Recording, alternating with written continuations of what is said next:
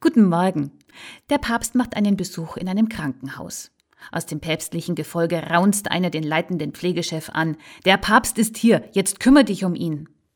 Aber der Pfleger macht weiter. Wenn ich mit Christus selbst beschäftigt bin, habe ich keine Zeit, mich für seinen Stellvertreter umzuziehen. Die Geschichte ist 400 Jahre her und dieser leidenschaftliche Pfleger war Camillo de Lellis, ein wilder Offizierssohn, Schulabbrecher, Spieler und Raufbold, bis er plötzlich zum Glauben an Jesus kommt. Diesem Jesus, der in der Bibel sagt, wenn ihr für mich etwas tun wollt, dann seid für einen Kranken da, für einen Armen.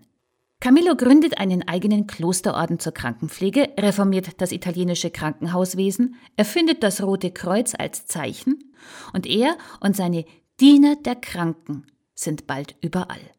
Unfallopfer, Sträflinge, Pestkranke, Hustende, Blutende, in jedem sehen sie Christus und jedem begegnen sie mit Liebe und Fürsorge. Es heißt, der Papst damals hat Camillo verstanden. Heute ist der Gedenktag von Camillo, dem Schutzpatron der Krankenpflege. Und sein Orden ist immer noch da, wo Jesus sie braucht, bei Menschen in Not. Bis zum nächsten Mal.